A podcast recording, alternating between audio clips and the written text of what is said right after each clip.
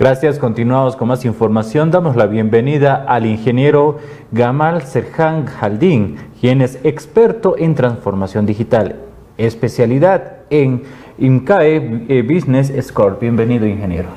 Muy buenas tardes, un cordial saludo a toda la audiencia de, este prestigioso programa para hablar de un tema que sin duda va a ser, eh, va a ser nuevo en nuestro, en nuestro ambiente pero es algo que sin duda se nos viene eh, ya encima con el tema de transformación digital. Ingeniero, para algunas de las personas que, no tenemos conocimiento, la definición, ¿qué es transformación digital? Eh, ¿a qué, qué, qué es lo que se tiene que hacer? ¿Cómo se tiene que valorar? ¿Qué es lo que se necesita para entrar a la transformación digital? A ver, eh, curiosamente, más allá de lo que la gente piensa, la transformación digital es una transformación cultural de las empresas, de las ciudades, de los gobiernos, mismo de las, de las personas, con una base digital. Es decir, utiliza la tecnología digital para esta transformación cultural. ¿Por qué? Porque hoy tenemos nosotros un nuevo tipo de consumidor, un consumidor altamente eh, preparado, que eh, además demanda nuevos servicios de mejor calidad y de una atención mucho más personalizada, pero además una de las grandes características de este nuevo consumidor es que es un consumidor altamente informado, es decir, tú quieres comprar algo y lo que haces es agarras tu celular investigas en tu celular y ese ratito ya sabes que a quién vale la pena comprarle, a quién no vale la pena comprarle, cuánto cuesta el producto, lo cual no sucedía antes y las redes sociales se han convertido en un arma muy poderosa para justamente interactuar con los, con los clientes y esto ha obligado de que los negocios se transformen y también se adapten a estas, a estas nuevas tecnologías de tal manera que puedan establecer una relación directa con los, con los clientes. A todo este proceso se llama transformación digital. Insisto, es una transformación cultural de los modelos de negocio eh, pero tiene una base tecnológica. A ver, un ejemplo, la compañía más grande de taxis del mundo se llama Uber y no tiene ni un solo taxi. No es propietario de un solo taxi. Lo que ha hecho Uber es contactar a los propietarios de autos con la gente que demanda un servicio de taxi y a partir de una aplicación los conecta y de esa manera es que tú puedes tener la compañía más grande del mundo. La compañía más grande del mundo de renta de hospedaje, Airbnb, no tiene ni un solo hotel. De hecho, no tiene ni un solo cuarto. Pero lo que ha hecho es contactar a la gente que ofrecía un cuarto en su casa, una casa en algún lugar, un departamento. Es como eh, afiliarse a alguna eh, aplicación, asociarse como un sindicato, más o menos, pero digitalmente. Exactamente. Entonces lo que ha hecho es, ha encontrado una demanda de un servicio mejor que un hotel o mejor que los radiotaxis que nosotros tenemos, por ejemplo, y los ha, y ha conectado directamente a los clientes y les cobra mucho menos. Porque, insisto, no está adquiriendo bienes, pero lo que está haciendo es le está proveyendo el servicio, está conectando la demanda con la con la oferta a través de una tecnología, o sea, de una aplicación en este caso, y de esa manera se generan nuevos modelos de negocio en el mundo. Hoy con la pandemia hemos aprendido todo el mundo a hacer una transferencia bancaria con un código QR. Hemos aprendido a hacer el pedido a través del WhatsApp. Negocio que hoy no tiene un WhatsApp, por ejemplo, es un negocio que está condenado a ir desapareciendo se podría decir que está obligado a entrar a la era digital. Si es que no entras a la era digital, tienes el peligro de ir perdiendo clientela hasta que va a llegar un momento en que vas a tener que cerrar tu negocio. Entonces, la entrada a la era digital, primero lo que permite es mantener tu clientela y en algún momento crecer tu clientela y dejar de que tu clientela deje de ser solamente el territorio donde tú estás, y puede pasar a ser un, tu, tu, tu, mercado puede ser un mercado global, dependiendo de los bienes o los servicios que tú ofrezcas. Y la otra ventaja de la digitalización es que además tú puedes vender 24/7. Es decir, mientras estás durmiendo, Si tú digitalizas tu negocio, puedes tener una página web o puedes estar en el Facebook o puedes estar en otro tipo de aplicaciones y puedes seguir vendiendo. Entonces, esto nos está obligando a todos a repensar el modelo de negocio que tenemos y en muchos casos dejar el viejo modelo de negocio y entrar a esta nueva era de la economía digital que está transformando las relaciones entre los compradores y entre los vendedores.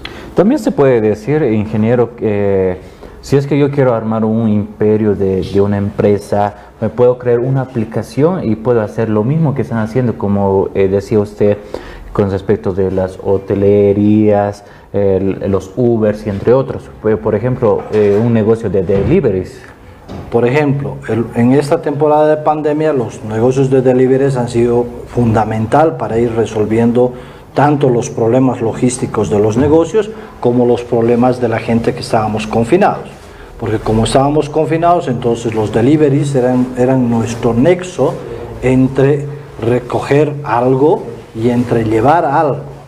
Entonces los negocios necesitaban a los deliveries y nosotros necesitábamos a los, a los deliveries y por eso es de que ha crecido mucho. Tanto así que una empresa nacional ha sido absorbida por una empresa internacional, Yaigo ha sido absorbida por Yumi, que es la compra más exitosa de una empresa nacional. ¿Y, y cuál es el éxito del negocio? Su tecnología. Porque la tecnología lo que hace es acerca, insisto, al cliente con el proveedor y escucha las necesidades de la gente y personaliza la atención. Entonces, la tecnología es simplemente un puente entre esta nueva economía que lo que hace es digitaliza los servicios. Eh, usted mencionaba que la pandemia también ha, estado proveyendo los eh, deliveries tanto a las personas que, han requerido el servicio. ¿Cuánto ha afectado la pandemia en la digitalización en la economía de las empresas? Eh, la verdad es que la pandemia ha sido un gran impulso para la digitalización de los negocios porque como no podíamos tener contacto con las personas, entonces lo digital se convirtió en algo imprescindible y hemos todos hemos tenido que ir aprendiendo a usar una nueva serie de elementos, de herramientas para mejorar la atención de nuestros, de nuestros negocios o para acceder a ciertos servicios en el caso de las personas. Entonces, sin duda ha sido un gran catalizador. Mi sensación es que en el caso de Bolivia, Em, no podemos hablar de post pandemia, pero sí podemos hablar de este periodo en el cual ha habido una baja considerable de, casos, a pesar de que estamos viendo un rebrote por, por, los casos de, del carnaval. Pero mi sensación es que todo lo que habíamos logrado aprender de la, de la pandemia en términos de digitalización, como que estamos volviendo a retroceder y otra vuelta todo el mundo está volviendo al papelito, cuando ya habíamos dejado el, famoso papelito. pero eso también tiene que ver con que no existen políticas públicas de parte del gobierno nacional o del Estado en, su conjunto que apoyen los procesos de digitalización y que entiendan que la digitalización lo que te puede permitir es que en vez de que tu mercado sea solamente territorial, sino que tu mercado puede ser mundial. O sea, es decir, tú en vez de venderle solamente a los que están en tu territorio, donde, donde sea que tú vivas, sino tú puedes ampliar tu mercado e incluso tú puedes exportar al exterior. Pero insisto, eso tiene que venir acompañado de una serie de políticas que permitan eh, el incentivo de la tecnología y eh, porque además eso significa una serie de ahorro de costos importantes y ahorro de tiempo también. Ya para ir eh, entrando a la recta final, ingeniero, eh, ya se está viendo, como usted mencionaba, la era digital. Con respecto a las criptomonedas, eh, ya muchos están optando crear su propia moneda, Rusia, China, hasta Estados Unidos. ¿Usted cuánto cree el tiempo que podría darle vigencia al dólar para que ya pueda digitalizarse su propia moneda, ya que en otros países ya lo están realizando? A ver, em, es muy interesante cómo ha aparecido en el mundo o han emergido las famosas criptomonedas. ¿Qué son las criptomonedas? Las criptomonedas son dinero digital. Es decir, eh, hemos pasado del trueque a el oro, del oro hemos pasado al billete, ¿no ve? Y del billete hemos pasado al plástico, a las tarjetas de crédito o a las tarjetas de débito. Y hoy estamos pasando al dinero digital, es decir, que las transacciones sean simplemente de manera 100% digital. Y ahí es donde aparecen las criptomonedas. Hoy en el mundo existen cerca de 10.000 criptomonedas. De las más conocidas obviamente es el Bitcoin o el Ethereum, que son las, más, las, las criptomonedas más conocidas en el mundo, que detrás tienen una tecnología que se llama el blockchain, que permite realizar transacciones persona a persona y que no necesitan intermediarios. Eh, esto es toda una nueva revolución porque eh, está permitiendo que el mundo avance en esta dirección, aunque lamentablemente en Bolivia hoy tenemos una disposición del Banco Central que eh, no permite que realicemos eh, transacciones a través del sistema de intermediación financiera con criptoactivos. Esto me parece un gravísimo error, porque en vez de que prohibir el Banco Central, lo que debería de hacer es ayudar con la educación financiera, de tal manera que nosotros podamos saber qué nos conviene hacer, si nos conviene usar las criptomonedas o no nos conviene utilizar las criptomonedas. En todo caso, para responder tu pregunta, las criptomonedas no han nacido para hacer desaparecer las famosas monedas fiat, que se llaman como el dólar o el euro o el boliviano. Han nacido como un sistema monetario que es otra alternativa pero que permite realizar transacciones persona a persona sin intermediarios en el mundo que usan otra vuelta la tecnología como la base de este sistema. Perfecto, ingeniero, gracias por la aclaración. Ya para ir cerrando esta entrevista, la ciudad digital.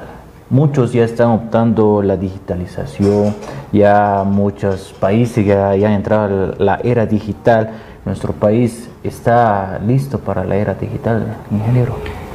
Yo creo que estamos listos. Lo que insisto es lo que necesitamos es un articulador que em, lo que haga es permitir a los esfuerzos privados y a los esfuerzos públicos eh, concentrar en términos de objetivos y que podamos avanzar hacia una ciudad digital o una ciudad inteligente. Pero para eso, insisto, se requiere eh, primero tener una visión muy clara hacia dónde queremos, eh, hacia dónde queremos ir. Y lo más importante es detrás de todos esos esfuerzos lo que se requiere es la educación.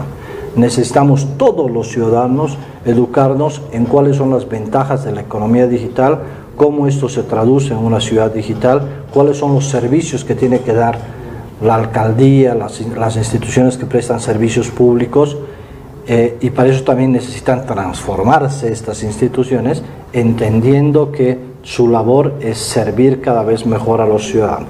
Entonces, ojalá que en el futuro podamos ver em, cosas que nos permitan decir que estamos avanzando en esa dirección. Lamentablemente, creo que estamos estancados todavía en, en, en lo de siempre, así que es fundamental el impulso que le demos hoy a partir de los medios de comunicación o a través de los centros de educación. Perfecto, ingeniero, será otra oportunidad, el tiempo es corto, muchas gracias por la visita.